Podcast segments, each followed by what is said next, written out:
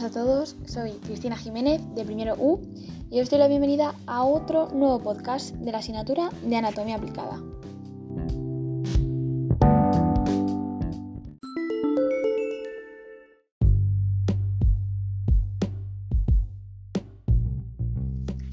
En este podcast os hablaré del terror nocturno. El terror nocturno es un trastorno del sueño que se caracteriza por producir un terror extremo y un estado de inhabilidad para recuperar la conciencia completamente. En este estado, la persona no tiene control de sus movimientos.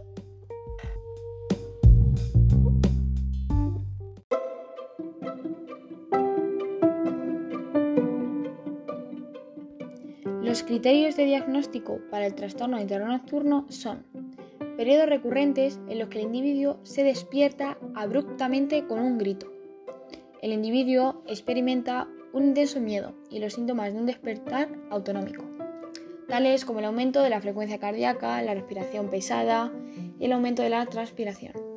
El individuo no se puede calmar o ser consolado durante el episodio.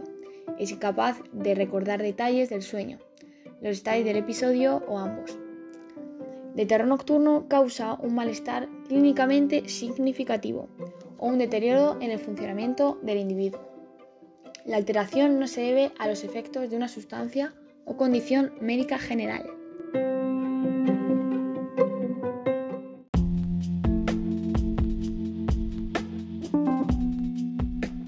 ¿Alguna vez has experimentado estas sensaciones? ¿Qué hacer frente a un terror nocturno? ¿Cuándo empiezan? ¿Y cómo tratar estos terrores? En este podcast te ayudaré a contestar estas cuestiones. Espero que te guste.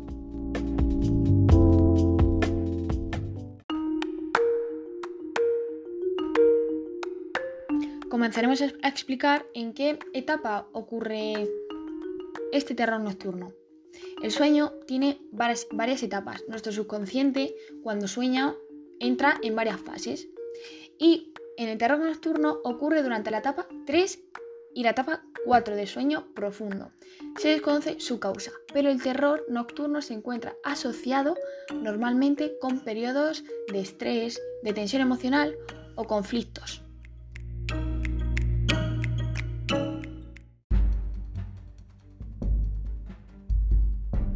Es muy fácil confundir las pesadillas con el terror nocturno, porque normalmente cuando sueñas algo que no te gusta o tienes sensaciones extrañas, lo nombras como unas pesadillas. Pero las pesadillas son más comunes en la noche, a primeras horas de la mañana, mientras que el terror nocturno se presenta usualmente en la primera mitad de la noche, acompañado por un grito. Por lo general, el niño que experimenta esto no recuerda luego los detalles del sobresalto. Es normal que se presenten pesadillas de forma esporádica, especialmente después de haber programas de televisión o películas de terror o estar bajo ciertas situaciones emocionales.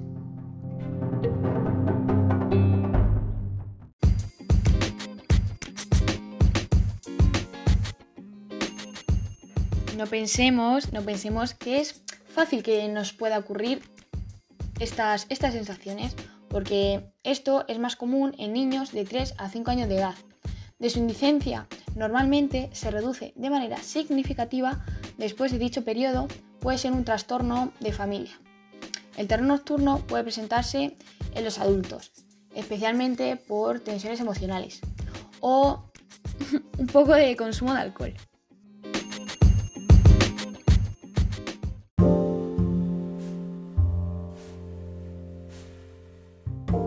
Y nos preguntaremos, ¿cómo tratar estos terrores nocturnos en adultos? En verdad no existe un tratamiento específico para curar los terrores nocturnos en adultos.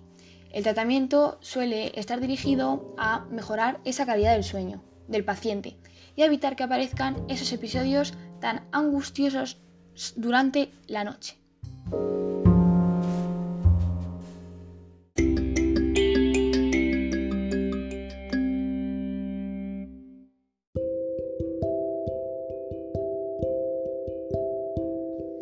Durante el terror nocturno nosotros podemos realizar acciones que no somos conscientes.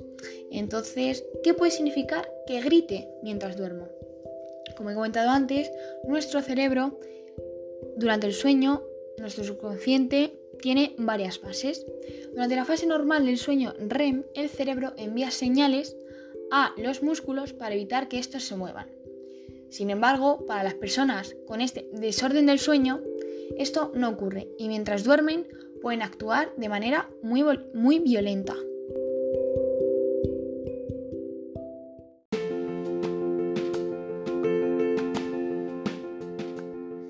Normalmente, como he comentado anteriormente, los niños son los que experimentan mucho más estos terrores nocturnos.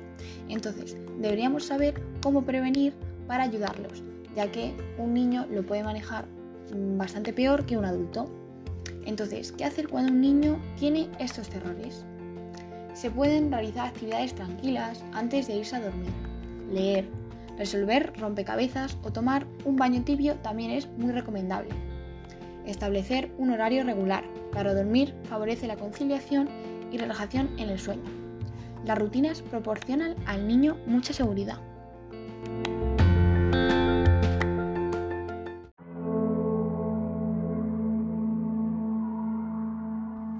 Pero bueno, en conclusión, tranquilizarse casi siempre ayuda a superar este trastorno y es muy importante para el tratamiento existen indicios de que los terrores nocturnos pueden resultar de estar demasiado cansado o de sufrir fatiga crónica.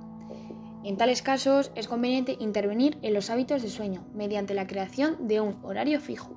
Esto puede aumentar las posibilidades de un sueño más reparador.